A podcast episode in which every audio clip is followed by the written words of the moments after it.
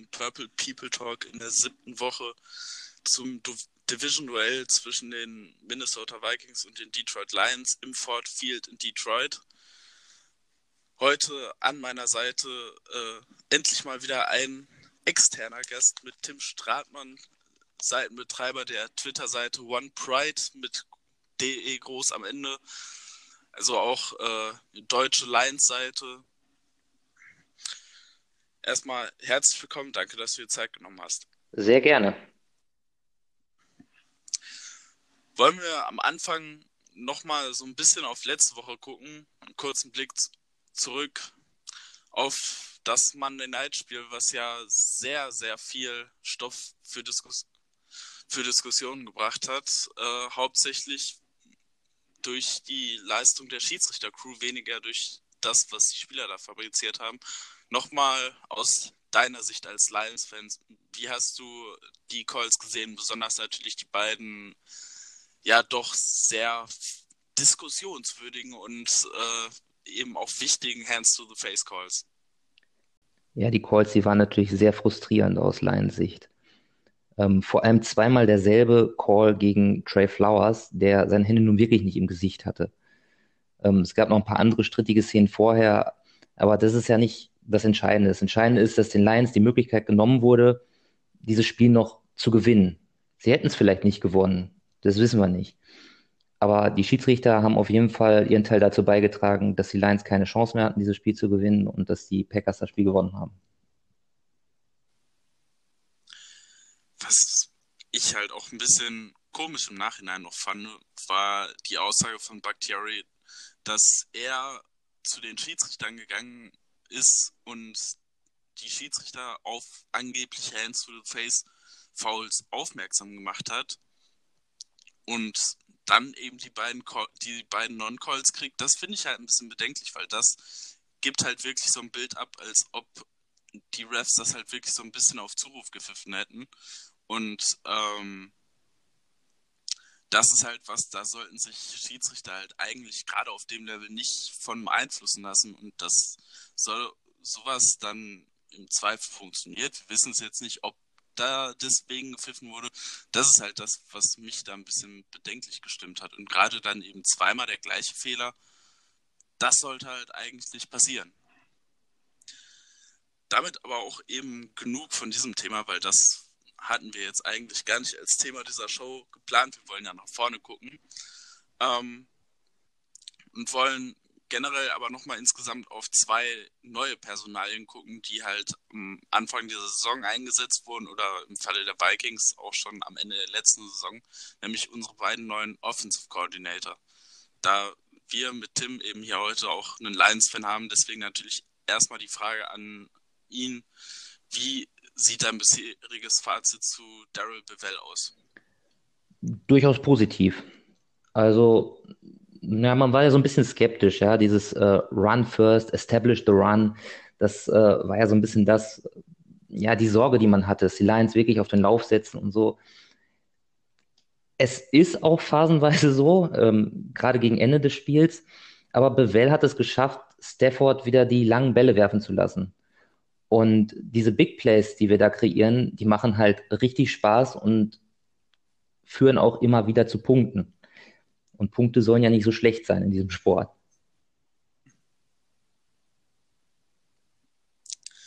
Ja, also es fällt halt auch grundsätzlich auf, dass die Lions eben im Passing Game deutlich aggressiver geworden sind. Das ist, glaube ich, auch die größte Änderung zu seinem Vorgänger, der halt sehr viel auf kurze Pässe gesetzt hat und damit auch Stafford so ein bisschen seiner Stärke beraubt hat. Äh, Bevel ist ja auch für uns kein ganz Unbekannter. Er war ja äh, Ende der zwei, Ende der Nullerjahre ähm, bei den Vikings Offensive Coordinator unter Brad Childress, ja unter anderem auch in der 2009er Saison mit äh, Brad Favre. Und ähm, auch da hat man natürlich extrem von diesem aggressiven Passing Game äh, profitiert. Werden wir auch später bei den äh, äh, beim Blick auf die Quarterbacks nochmal drauf schauen. Aber generell, wo siehst du noch Punkte die auf jeden Fall noch verbessert werden müssen? Also wo siehst du noch Schwächen in dieser Offense? Die sehe ich vor allem darin, dass wir unser Laufspiel kreativer gestalten müssen. Also bislang ist es so, dass wir so gut wie immer in die Wand reinlaufen. Und das ist, glaube ich, das, was jeden Football-Fan einfach nur nervt. Ja, die Box ist zugestellt und sie laufen trotzdem drauf zu. Und wie gesagt, je länger das Spiel dauert, ähm, gut, bislang haben wir immer geführt am Ende. Bei Führung läufst du natürlich eher. Ähm, aber je länger das Spiel dauert, desto unkreativer wird das Spiel, hat man das Gefühl. Also dieses Tolle, was man am Anfang immer wieder sieht, ja, jetzt gegen die Packers, der Fliegerflicker am Anfang, das war natürlich richtig geil. Siehst du am Ende nicht mehr. Da nimmt man das Risiko raus und dadurch hat man auch schon das ein oder andere Spiel, ich denke da vor allem an das Unentschieden gegen die Cardinals, äh, in Sand gesetzt. Es ist natürlich immer ein Problem, wenn man eben auf der einen Seite eben die Aggressivität sieht, die im Passing Game vorhanden ist, wenn das Spiel noch relativ ausgeglichen ist, dann eben auf der anderen Seite äh, der OC ultra konservativ wird, sobald mit Führung gespielt wird das ist natürlich immer so ein bisschen die Gefahr und ich glaube, das ist somit einer der Gründe, warum die Lions eben Schwierigkeiten hatten, halt Spiele zuzumachen. Auch dazu kommen wir später nochmal. Das ist ja äh, fast absurd, was die, äh, was die Punktabstände bisher immer anging in den Spielen. Also da ist es ja am Ende immer sehr, sehr knapp gewesen. Aber mal auch oft, um mal auf den Counterpart zu gucken, die Vikings haben ja auch einen Wechsel auf dieser Position vollzogen, schon am Ende der letzten Saison mit Kevin Stefanski, der dort installiert wurde anstelle von John DiFilippo.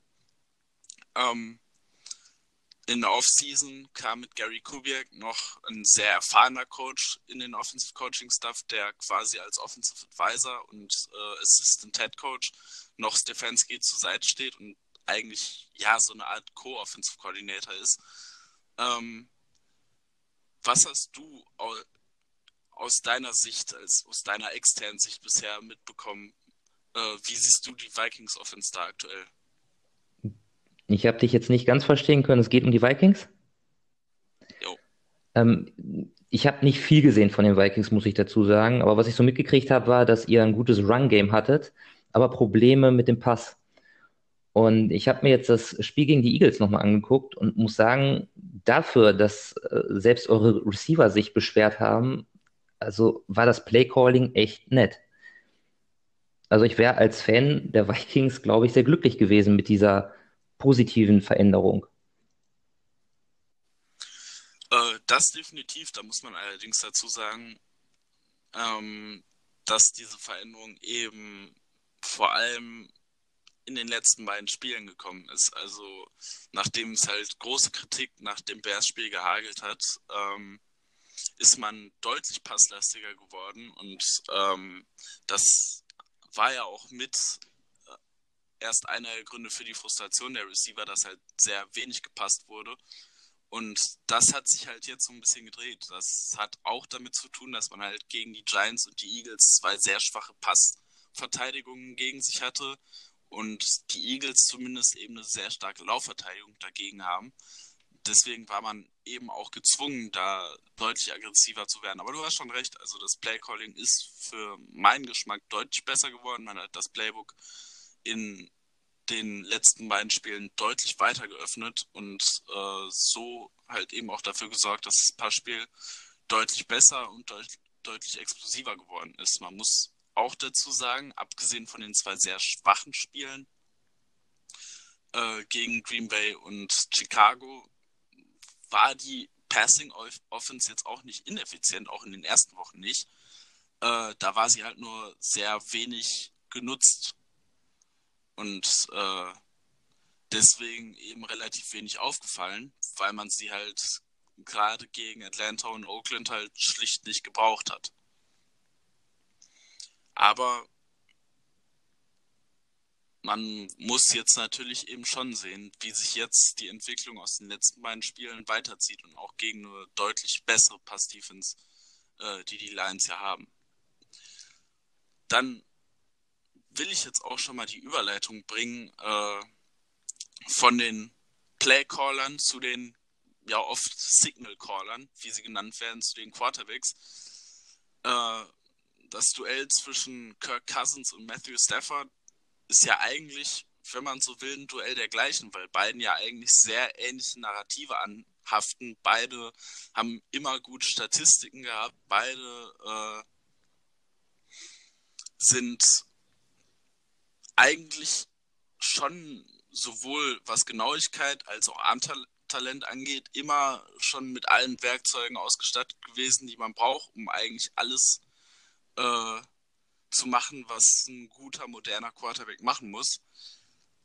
Allerdings wird ihnen halt eben nachgesagt, dass sie halt in großen Spielen versagen, dass sie gegen gute Teams äh, beide einen schwachen Rekord haben, dass sie äh, in den großen Momenten nicht äh, das gewisse Etwas haben, was es braucht, um zu gewinnen und dass sie halt eben ihre Statistiken in der Garbage Time halt immer aufboosten. Wie siehst du da äh, das? Welche Narrative siehst du da wahr, welche falsch und äh, welchen der beiden Quarterbacks siehst du generell vorne im Vergleich? Es ist schwierig zu sagen, weil du hast immer Phasen, wo der eine besser ist als der andere. Insgesamt glaube ich, dass Stafford so ein bisschen vor Cousins ist, aber sie, unter, sie unterscheiden sich schon so ein bisschen. Cousins braucht, glaube ich, eine saubere Pocket, während Stafford durchaus in der Lage ist, auch etwas zu kreieren. Er ist kein Patrick Mahomes, ja, der auch mal losläuft, aus der Pocket raus. Also er guckt schon als erstes, wo kann ich hinspielen? Und das ist, glaube ich, auch eine seiner Stärken sind diese Laserpässe, ja, also wirklich in eine Lücke wir hatten das gegen die Chiefs, da hat er einen Touchdown-Pass auf Golladay geworfen zwischen vier Verteidigern hindurch, wo du gedacht hast, wie hat er den jetzt angebracht? Ich weiß nicht, kann Cousins solche Bälle auch spielen? Ich bin nicht so sehr im Thema, was äh, Kirk Cousins angeht. Kann er schon. Ähm, da als Beispiel zum Beispiel letztes Jahr das Green Bay-Spiel, wo er den Touchdown zu Thielen über zwei Defender da an den Pylon gesetzt hat. Äh, bei Cousins ist halt immer so die Sache, dass man ihm vorwirft, dass er halt theoretisch kann, aber einfach nicht macht. Dass er halt manchmal äh, lieber die sichere Variante nimmt, dass er manchmal den Ball wegwirft, den Checkdown nimmt, ähm, anstatt da noch den äh, riskanteren Wurf zu kreieren. Und das ist halt so ein bisschen das, äh, was du eben auch gesagt hast, dass Stafford halt eventuell der etwas bessere Improvisator ist. Ähm, ich würde jetzt tatsächlich gar nicht immer unbedingt sagen, dass, äh, dass Stafford unter Druck besser ist. Ich glaube schon, dass Stafford besser improvisieren kann, dass Stafford besser zu Fuß ist ähm, und auch aggressiver ist, was eben solche, äh, solche Chancen angeht und die dann auch eher mal nutzt, Andererseits, äh, wenn man auf die Statistiken guckt von dieser Saison unter Druck, äh, Cousins hat ein bisschen öfter unter Druck gestanden. Wobei die Offensive Lines grundsätzlich relativ ähnlich sind. Ähm, es liegt halt einfach daran, dass Cousins den Ball ein bisschen länger gehalten hat. Da sind wir eben wieder bei dem Thema, dass er halt Chancen, die er theoretisch gehabt hätte, nicht genutzt hat, lieber den Ball noch gehalten hat, noch geguckt hat, ob es irgendwie einen sicheren Wurf gibt.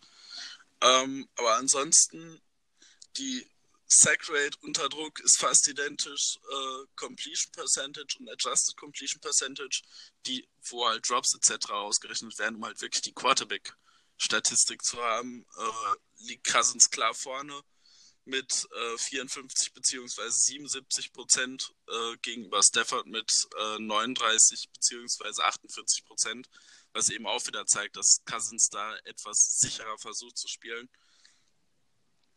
Was aber eben im Moment ein bisschen besser funktioniert, weil bei Yards pro, pro Passversuch äh, unter Druck liegt Cousins mit 6,8 klar vor Stafford mit 5,4. Das heißt, im Moment und auch letztes Jahr fand ich, spielt Cousins unter Druck etwas besser und konstanter als Stafford, wobei Stafford aber eben in der Lage ist, äh, mehr Big Plays zu kreieren und äh, manchmal eben dann eben unter Druck noch in der Lage ist, ein Third and 15 zu konvertieren, was bei Cousins dann oft schwierig wird, weil der dann irgendwie einen 3-Yards-Pass äh, dabei wirft und damit vielleicht noch 4-5 äh, Yards macht. aber mh, mm, aber halt das dann wiederum nicht reicht. Also ich würde ich würde dazu stimmen, dass äh, Stafford wird den Ball halt auch sehr, sehr schnell los. Er geht da teilweise viel Risiko ein. Wenn das gut geht, sieht das richtig toll aus. Wenn es schief geht, sieht es richtig blöd aus.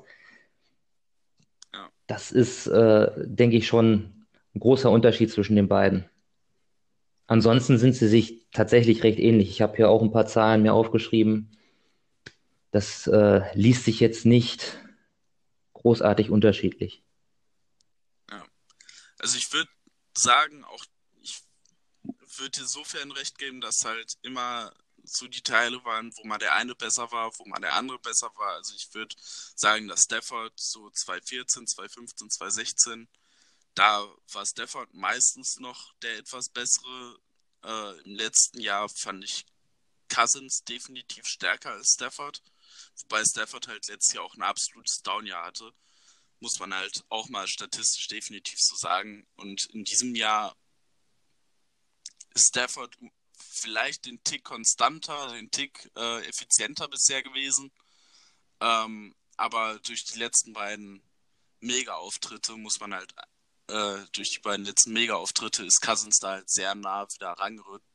Und deswegen sehe ich die auch gerade dieses Jahr im Moment echt auf Augenhöhe. Ich würde da dieses Jahr ein bisschen widersprechen. Äh, ich habe mir letztens das äh, Quarterback-Ranking von Adrian Franke mal angeguckt. Ich glaube, er hatte Kirk Cousins auch recht weit hinten und Stafford war auf Platz 5, sogar vor Aaron Rodgers. Also ich würde schon sagen, dieses Jahr Stafford profitiert sehr von dem neuen Offensive Coordinator Bevel. Das muss man sagen, auch wenn man sieht, du hast es eben angesprochen, Brett Favre damals, das war ja quasi genau dasselbe Spiel. Also lange Bälle, wirklich, ja, da, da motzt du deine Statistik auch mit auf. Und wenn du dann natürlich noch so einer bist, der dieses Risiko auch eingeht, und das geht gut, dann, ja, dann glaube ich, dann sehe ich da schon einen großen Unterschied zwischen ihm und Cousins. Wenn er natürlich diese Pässe nicht anbringt, dann kommt er ganz schnell auf ein Niveau, naja, das könnte dann auch hinter Cousins schnell sein. Jetzt ähm, mal zu dem QB-Ranking. Ich weiß nicht, von welcher Woche das war, weil das letzte, was ich vom Franke gesehen hatte, war das von Woche 4 da ist klar, dass Cousins dahinter stand, weil äh, das war direkt nach dem Bears-Game, wo es ja so viel Kritik gegeben hat. äh, ich weiß nicht, ob es da jetzt aktu aktuellere gibt. Ich weiß nicht, ob er das wöchentlich rausbringt. Ähm, da kann es halt sein, dass die letzten beiden Wochen noch nicht berücksichtigt waren, aber das ist ja auch immer eine sehr subjektive Sache bei solchen Rankings. Tiefenpässe zu sprechen zu bekommen, die du ja gerade schon angesprochen hattest. Auch da sieht man nochmal sehr gut sowohl die äh, Aggressivität von äh, Stafford als auch eben vom Playcalling im äh, Passing Game. Stafford hat von allen Quarterbacks die zweitmeisten äh, tiefen Pässe prozentual geworfen, hat 20,8 Prozent seiner Pässe für 20 Yards oder tiefer geworfen. Ähm, und da besteht halt eben auch bisher ein deutlicher Unterschied zu Cousins und der Vikings Offense, die halt äh, 13,5% ihrer Pässe tief geworfen haben, was tatsächlich mittlerweile eben durch die letzten beiden Spiele auch ein Wert ist, der knapp über Durchschnitt liegt. Es ist 13. damit äh, im Liga-Vergleich, aber halt eben trotzdem mh, mm, deutlich hinter Stafford zurück äh, liegt, auch wenn Cousins eben, was die Effizienz angeht, tatsächlich ein bisschen besser bei diesen Pässen war. Bringt über die Hälfte seiner Pässe von 20 Yards oder mehr an, wogegen Stafford halt da nur mit, äh, mit knapp 39% Completions äh, agiert.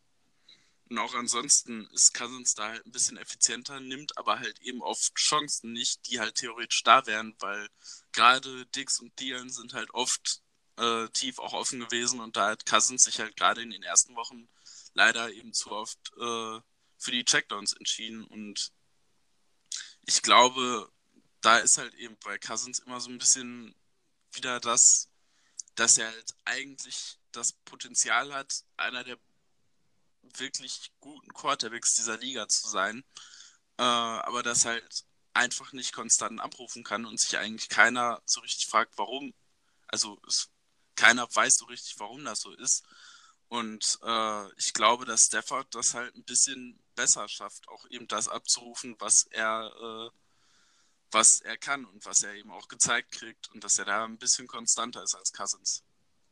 Ich glaube, dass wir da auch wieder bei den Offensive Coordinatoren sind, dass ähm, ja, ich glaube, ich habe dieses Spiel gegen die Eagles jetzt gesehen von euch und es war ja wirklich so, dass ihr da freie Receiver hattet. Also so frei wäre ich auch gerne. Also da würde ich, glaube ich, auch einen Touchdown erzielen und Ball fangen, wenn Cousins mir den dann zuwirft. Ähm, dieses ja, spielerfreies äh, Scheme, das ist, glaube ich, ein ganz wichtiger Faktor dann für einen solchen Spieler. Ja, ich glaube auch, das war letztes Jahr so ein bisschen das Problem äh, mit John DiFilippo, der halt äh, aus meiner Sicht keine sehr guten Passing-Konzepte für diese Offense hatte und keinen sehr guten Plan. Und ähm, da musste Cousins halt oft eben selber kreieren und das ist halt eben das, äh, wo bei ihm halt immer das große Problem liegt. Und ähm, da hat es in der Offseason auch so ein bisschen äh, auch einen sehr interessanten Artikel zugegeben, äh, der halt auch eben das thematisiert hat, dass Cousins halt, solange alles nach Skript läuft, sehr gut spielt, aber eben auf Skript äh, selten in der Lage ist, halt noch äh, was darüber hinaus zu machen und äh, sein Umfeld halt besser zu machen, sondern halt eben auf ein gutes Umfeld angewiesen ist, damit er funktioniert. Und da ist Stafford halt das kleine bisschen besser. Was man zu Matthew Stafford auch noch sagen muss, dass er diese Saison deutlich mehr läuft. Also er ist jetzt keiner, der viel läuft, aber er ist in den richtigen Momenten dann für 10 Yards gut. was glaube ich auch ein bisschen einfach auch an den aggressiveren Passkonzepten liegt, weil wenn deine Receiver tiefer sind, hast du halt meistens auch die Defense deutlich tiefer und dann wird es halt auch oft ein bisschen gefährlicher für die Defense, wenn der Quarterback dann anfängt zu laufen, äh, weil die Linebacker, Safeties alle nach hinten gezogen sind und dann ergeben sich da halt wiederum Lücken. Und wenn du halt äh, kurze Passkonzepte hast, dann sind die Fender halt meistens auch noch nicht sehr tief. Und dann kannst du halt auch noch nicht äh, so viel laufen. Und dass da Bevel halt sehr viel auf äh, tiefes Passing Game setzt, äh, werden halt da auch, glaube ich, mehr Räume geschaffen, um äh, Stafford laufen zu lassen, wobei ich glaube, dass beide als Läufer doch relativ ähm, vergleichbar sind. Stafford vielleicht ein bisschen besser, aber beide sind grundsätzlich Pocket-Passer, die okay zu Fuß sind, aber jetzt beide keine äh, Überläufer. Das würde ich so unterschreiben. Bei Stafford ist es mir nur aufgefallen, dass er dieses Jahr körperlich einfach auch dynamischer wirkt. Er war letztes Jahr war er verletzt. Das hat ihn sicherlich auch eingeschränkt, aber er war davor jetzt auch nicht dafür bekannt, viel zu laufen. Und ich denke, dass das dieses Jahr so ein bisschen mehr geworden ist, was aber auch wieder mit Bewell zu tun haben wird. Ja, klar. Und äh, ich meine, Bevell kommt aus Seattle, äh, wo er lange Jahre gearbeitet hat, wo er auch einen äh, Quarterback gehabt hat, der ja jetzt nicht kein Unbekannter ist, was das äh, Laufspiel angeht. Und da kann es natürlich auch sein, dass da die ein oder andere Seite aus dem Playbook es da eben auch mh, hm, nach Detroit geschafft hat. Ja. Auch wenn äh, Stafford da sicherlich nicht auf dem Niveau von Russell Wilson Definitiv nicht. Dann kommen wir auch mal äh, zum Spiel selber und auf den äh, Ausblick fürs Wochenende. Ähm,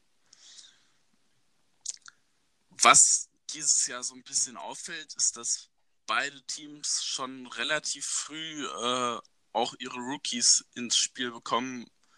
Äh, bei den Lions wird mir da eben zum Beispiel der Linebacker äh, Tawai anfangen, einfallen, der halt deutlich mehr Spielzeit bekommen, bekommt, als ich das am Anfang erwartet hätte. Ähm, wie siehst du bisher die Rookie-Klasse der Lions? Ähm, wie haben die sich bisher geschlagen? Ja, schwierig. Ähm, Tawai war ja so ein bisschen eine Überraschung für alle. Also die, den hatten wir nicht so auf dem Schirm. Ähm, TJ Hawkinson, muss man sagen, macht sich recht gut.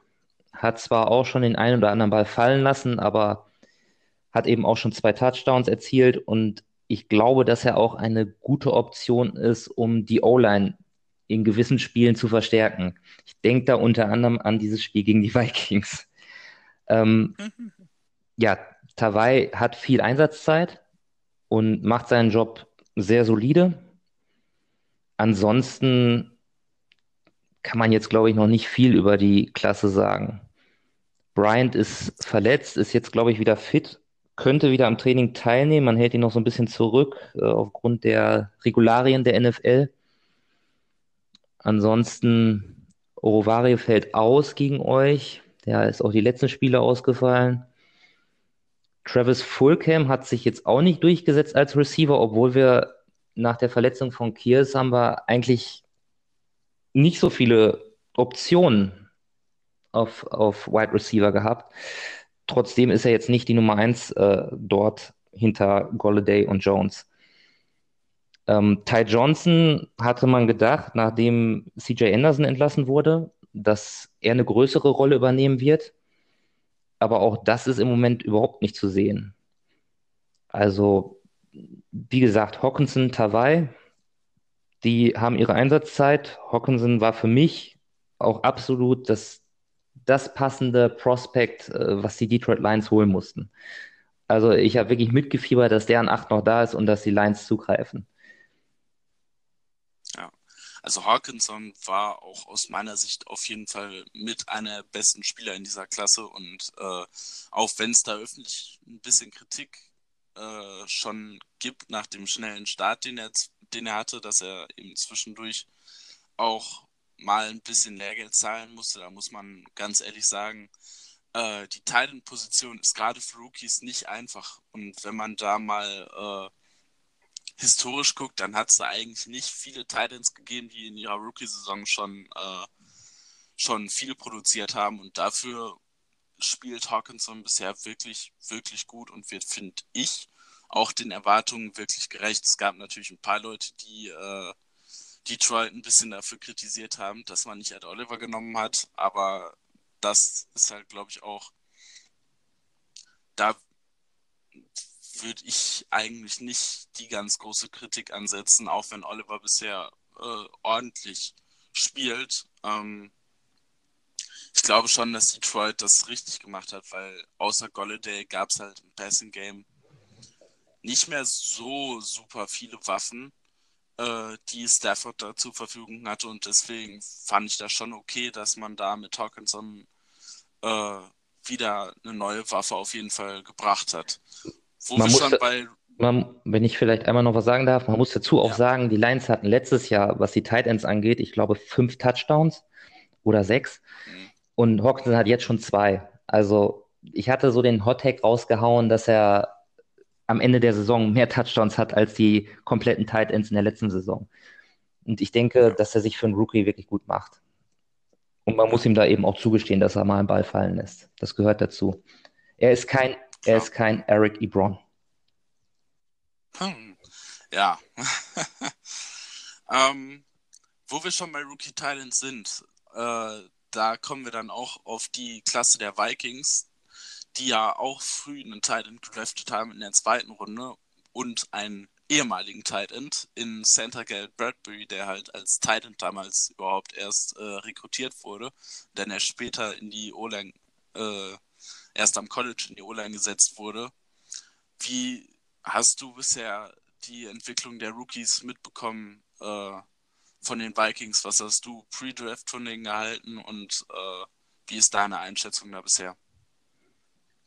Also mitbekommen, wie sie sich machen, habe ich nicht viel. Ich habe gehört, dass Bradbury ein paar Probleme haben soll. Aber für mich war er nach Jonah Williams was die Offensive Line angeht, das zweitbeste Prospect. Und Irv Smith ist für mich jemand, der nicht besonders beweglich war. Auch sein Route Running fand ich jetzt nicht überzeugend.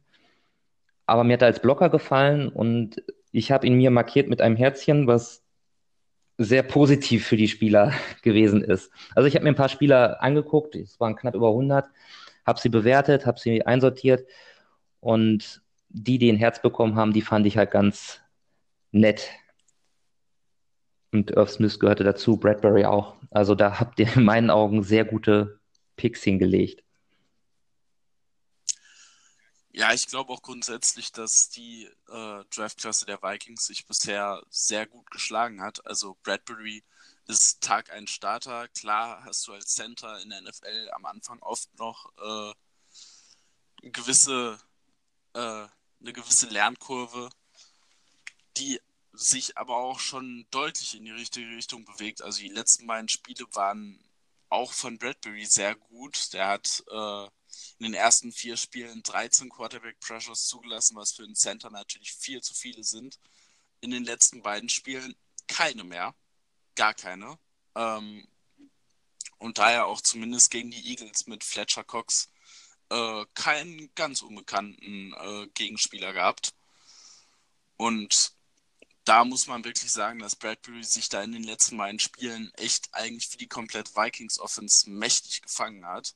Irv Smith wird für mein Empfinden ein bisschen zu wenig genutzt bisher, was aber auch einfach daran liegt, dass du halt mit äh, Dix und Zielen zwei äh, super Passempfänger natürlich außen hast. Ansonsten zeigt er aber eben auch schon Flashes auf von seiner Athletik, ist sehr schnell, ist äh, gerade im tiefen Passing Game doch deutlich besser als Karl Rudolph, der bisher der Nummer 1 Talent ist. Ähm, und eben auch, was du gesagt hast, als Blocker schon von Anfang an doch sehr positiv aufgefallen. Ähm, und deswegen auch zunehmend immer mehr Playing Time bekommen. Ansonsten haben die Vikings mit Madison noch einen weiteren guten Rotationsspieler geholt. Ich habe den Pick damals nicht gemocht, einfach dadurch, dass es äh, vom Wert der Position und vom Typ kein Spieler war, den ich gerne in der dritten Runde gehabt hätte, wobei ich den Spieler an sich halt sehr gerne mochte und der sich bisher auch sehr gut als Komplementärback zu Cook geschlagen hat und auch äh, bisher würde ich sagen von den Statistiken her der beste Nummer 2 Running Back äh, in der NFC North ist. Ähm, Ansonsten hat man mit dem Siebtrunden-Pick oder BC Johnson noch einen guten Treffer gelandet, der jetzt im Moment der Nummer 3 Receiver ist, was man für einen Siebtrunden-Pick halt nicht unbedingt äh, vorher erwarten konnte. Und äh, wenn ich das richtig im Kopf habe, sind alle elf Spieler aus der Draftklasse im Kader. Was bei einer so großen Draftklasse mit so vielen Late-Round-Picks natürlich auch nicht unbedingt äh, selbstverständlich ist. Und auch da muss man halt wirklich sagen, dass die Vikings da eben doch dieses Jahr ein wirklich gutes Händchen hatten. Um jetzt nochmal auch auf das Spiel zu kommen, wie siehst du da generell die Angriffspunkte? Was müssen die Lions tun, um dieses Spiel zu gewinnen? Wie müssen die Vikings attackieren? Was sind da so die wichtigsten Schlüssel? Na, ich denke, dass die Lions vor allem die Pocket sauber halten müssen für Stafford.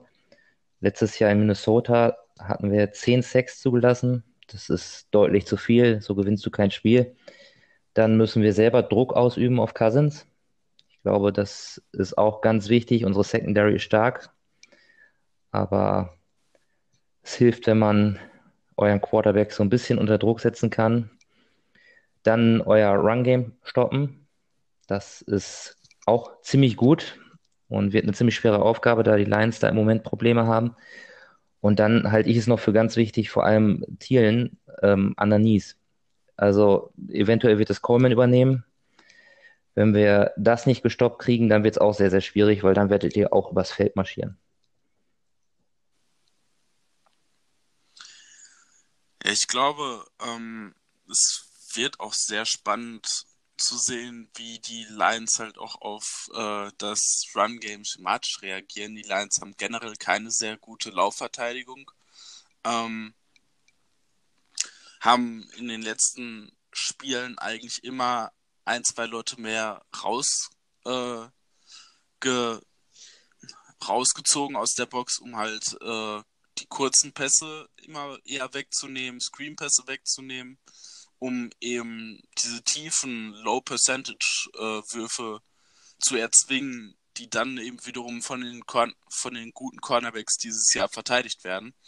Ähm, das sorgt aber eben dafür, dass du zwischendurch eben auch relativ leichte Boxen hast und äh, vorteilhafte Boxcounts darfst du den Vikings halt nicht wirklich geben. Und das zweite Problem ist, ähm, dass die Vikings halt sehr gut waren mit Pre-Snap mit Pre-Snap Motions äh, die Box-Counts zu manipulieren und auch Spieler aus der Box rauszuholen.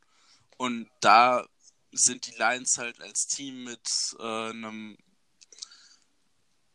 mit einem sehr starken Fokus auf Man-to-Man-Coverage sehr anfällig, weil die halt bei Motions im Normalfall mitgehen und da wird es halt sehr spannend sein, äh, wie die Lions darauf reagieren, weil äh, da wird man halt sehen müssen, gehen die Lions mit, lassen die halt diese Manipulation zu, eben auf die Gefahr hin, dass man eben dann ein bisschen überrannt wird vom Laufspiel oder switchen die Lions auf Zone Coverage, nehmen sich damit aber mit der Gefahr, aber dass man sich damit halt so ein bisschen die Stärke dieser Defense äh, nimmt, die ja eben bisher auch eben auf diesem starken Man-Coverage-Fokus lag.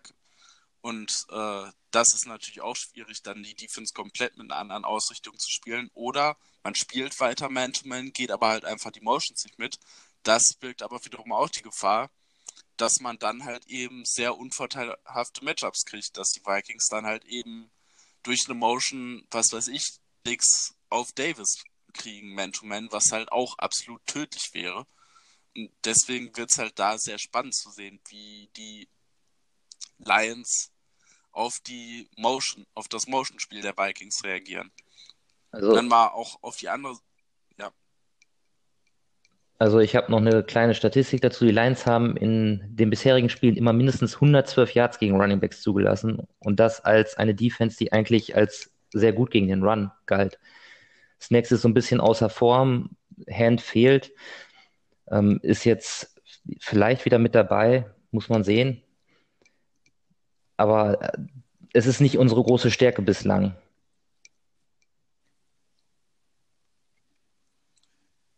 Ja, das muss man auf jeden Fall so sagen. Und das wird halt sehr wichtig in diesem Spiel, weil wenn die Lions halt den Lauf nicht stoppen können und die Vikings sind halt wirklich ein sehr gutes äh, Running Team, dann kann Cook da halt eben doch sehr viel Schaden anrichten. Ähm, auch wenn ich nicht hoffe, dass die Vikings vom Ansatz her wieder auf den Gameplan der ersten paar Wochen zurückfallen und wieder komplett runlastig werden. Ähm, aber trotzdem ist es natürlich schon für die Lions wichtig, Cook äh, unter Kontrolle zu kriegen. Ähm, um mal auch auf die andere Seite des Balles zu kommen, äh, du hast eben schon äh, die das Matchup O-Line, D-Line angesprochen. Ähm, was sind sonst noch Matchups, die du als wichtig erachtest, die auf jeden Fall die Lions Offense für sich entscheiden muss, um äh, die Vikings auch äh, defensiv wirklich zu attackieren, weil die Vikings Defense gehört schon wieder zu den besten fünf, sechs Defenses in der Liga aktuell. Wie glaubst du, kann man diese Defense am besten knacken? ich würde da jetzt einfach mal wieder das Passspiel ins Spiel bringen. Wenn du die Secondary angreifst, hast du, glaube ich, die besten Karten. Dafür musst du, wie gesagt, die Pocket sauber halten und du musst darauf verzichten, viel zu laufen. Und ob die Lions darauf verzichten werden, da bin ich mir nicht so sicher. Und bislang war es ja, wie gesagt, so, dass wir zu Beginn eines Spiels teilweise sehr aggressiv waren tiefe Pässe gespielt haben, viele Pässe gespielt haben, auch vierte Versuche ausgespielt haben, wo du denkst, ja, das ist eine moderne Offense. Und je länger das Spiel gedauert hat, desto weniger aggressiv, weniger kreativ wurde das Spiel der Lions.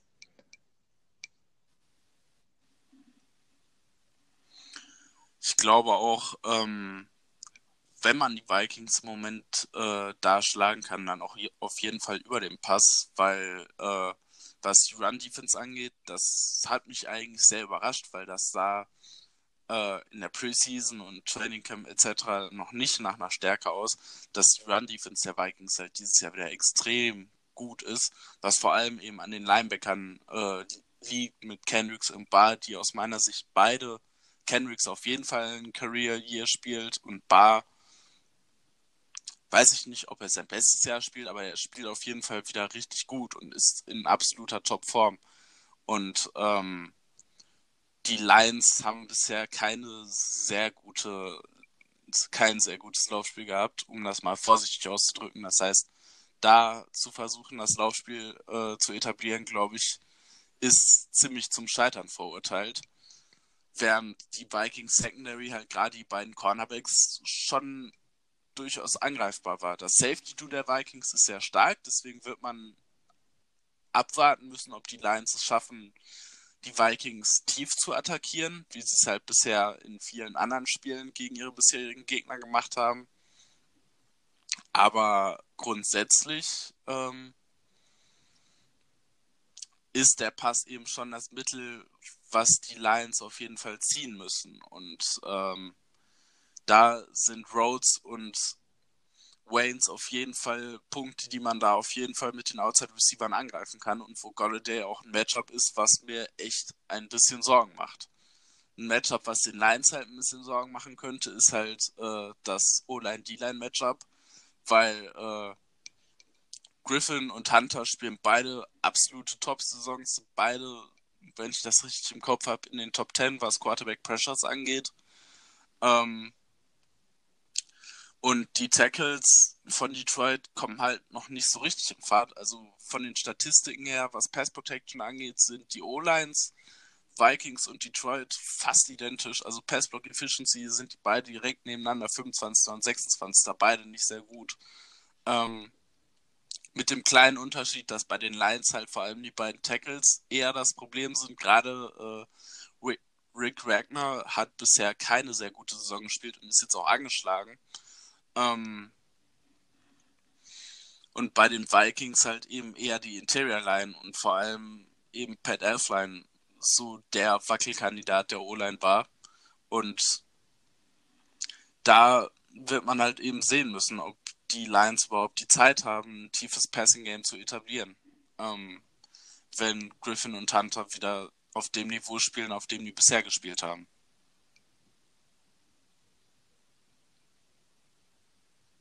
Das äh, sehe ich auch so, das teile ich die Ansicht. Ähm, ich glaube, dass äh, die Tight Ends bei den Lions eine große Rolle spielen könnten in dem Spiel. Nicht unbedingt im Receiving Game, sondern eher in der Unterstützung der O-Line. Ja. Ich glaube, im Receiving Game wird es schwierig, weil, wie gesagt, Bar und Kendrick spielen beide sehr gut und eben nicht nur gegen den Love, sondern sind beide auch sehr, sehr ordentlich in Coverage. Ähm, gerade Kendricks dieses Jahr wirklich sehr gut gespielt. Ein bisschen manchmal die Angriffsfläche gehabt gegen Running Backs, gegen schnelle Running Backs. Also Miles Sanders hat den Vikings schon echt wehgetan im äh, vertikalen Passing Game. Da könnte man natürlich auch gucken, ob das eine Option ist, mit Carrion Johnson halt äh, unsere Linebacker tief anzugreifen. Ähm, während unsere Safeties halt eher unseren Cornern helfen müssen, die halt beide wie schon angesprochen, eher etwas labil sind. Äh, und Johnson ist halt durchaus auch ein ordentlicher Receiver aus dem Backfield. Da könnte man natürlich auch mal versuchen, da nicht nur das auf Checkdowns zu bringen, sondern Karrion Johnson halt auch mal tief laufen zu lassen. Ähm, aber ansonsten, du hast es richtig gesagt, die, Lime, äh, die Titans werden, glaube ich, eher für Blocking-Aufgaben gebraucht in diesem Spiel, weil äh, als Passempfänger, glaube ich, werden beide nicht sehr viel reißen und die O-Line wird definitiv viel Hilfe benötigen. Dann, dann sind wir jetzt auch schon am Ende unseres Podcasts diese Woche. Ähm, Nochmal der Tipp, wie denkst du, geht es aus Vikings at Lions? Da würde ich jetzt einfach mal sagen, wenn beide Teams 17 oder weniger Punkte machen, dann gewinnen die Lions. Wenn es mehr Punkte werden, gewinnen die Vikings. Das war nämlich in den letzten zehn Spielen immer so. Reicht das als Antwort? Oder möchtest du, dass ich mich äh, festlege auf ein Ergebnis? Ja, bitte. Dann sage ich, es wird ein, ja, es wird ein enges Spiel. Und ich sage jetzt einfach mal, es wird ein 24 zu 21 für die Lions. Ich kann nicht gegen die Lions tippen. Ja. ich glaube, vom Score wird es tatsächlich sehr ähnlich. Es wird, es ist eigentlich sehr spannend, weil äh, die Lions bisher nur knappe Ergebnisse hatten. Ich glaube, kein Spiel hatte mehr als vier Punkte Unterschied. Bei den Vikings waren das knappste Spiel fünf Punkte. Und gerade bei den Siegen der Vikings äh, war der Punktspread doch immer sehr, sehr groß. Ich glaube, in allen Siegen war der Punktspread zweistellig. Und deswegen wird es da spannend sein zu sehen, welcher Trend da reißt. Ich tippe mal eher, dass der Vikings-Trend da reißt, weil ich auch mit einem sehr, sehr engen Spiel rechne. Ähm, auch nicht wirklich Low-Scoring, nicht wirklich High-Scoring. Ich würde jetzt einfach mal auf 25, 21 für äh, Minnesota gehen. Dazu muss man vielleicht auch noch sagen, dass es bei den Lions ja so ist, dass man sich immer an den Gegner anpasst. Also die Lions spielen ja nicht unbedingt Lions-Football, sondern immer sehr angepassten äh, Football an den Gegner. Ähm, das hat man letztes Jahr gegen die Patriots gesehen, dieses Jahr gegen die Chiefs, letztes Jahr auch gegen die Rams phasenweise. Also man hat diese Gegner, die eigentlich übermächtig waren, immer so ein bisschen auf ein gewisses Niveau runtergezogen, dass man dann eben auch selber spielen kann. Und wenn den Lions das gelingt gegen Minnesota, dann äh, denke ich, wird das ein sehr, sehr knappes Spiel. Und das ist natürlich auch wichtig, was ich vielleicht noch vergessen habe zu sagen, die Lions müssen deutlich effizienter werden, was, in, äh, was die Red Zone angeht. Das ist bislang oh ja. richtig schlecht. Also 21. mit 50 Prozent da, da geht es plötzlich mit der Kreativität, also die Kreativität geht da komplett flöten.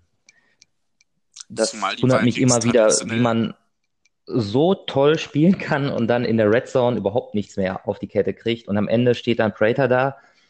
Und das ist ja für ihn dann schon schwierig, wenn er so nah dran ist am Field Goal. Er trifft ja eher aus 50 plus Yards. Aber da muss müssen die Lines einfach effektiver werden. Ansonsten wird es schwierig. Zumal die, zumal die Vikings traditionell unter Mike Zimmer immer eine der besten Situational äh, Defenses haben. Also immer gut bei Third Downs, immer gut in der Red Zone. Das wird schon ein schwieriger Test für die Lions. Da könnte ich mir vorstellen, dass Prater wieder einen relativ arbeitsreichen Tag haben wird. Da können wir vielleicht am Ende nochmal zum Anfang unserer Unterhaltung kommen.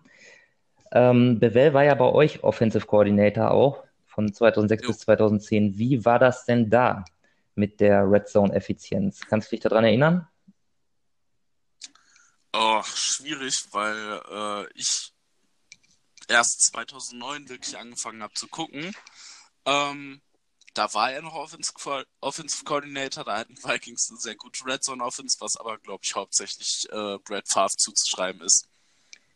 Es gab ja im äh, Super Bowl damals äh, gegen die Patriots auch dieses legendäre Play an der Ein-Yard-Linie, wo er dann einen, ja. einen Pass äh, gecallt hat, obwohl man Marshall Lynch hatte auf äh, Running Back und dann die Interception auf Malcolm Butler und das Ding verloren ging. Ja. Ähm, so ungefähr läuft das bei uns im Moment auch, habe ich das Gefühl.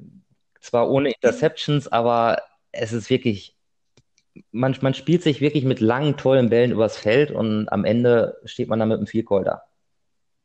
Ja.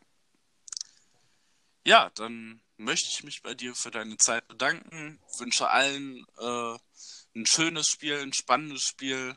Ähm, und wir hören uns mit diesem Podcast wieder nach dem Spiel bei der Review. Ähm, in dem Sinne, Skoll.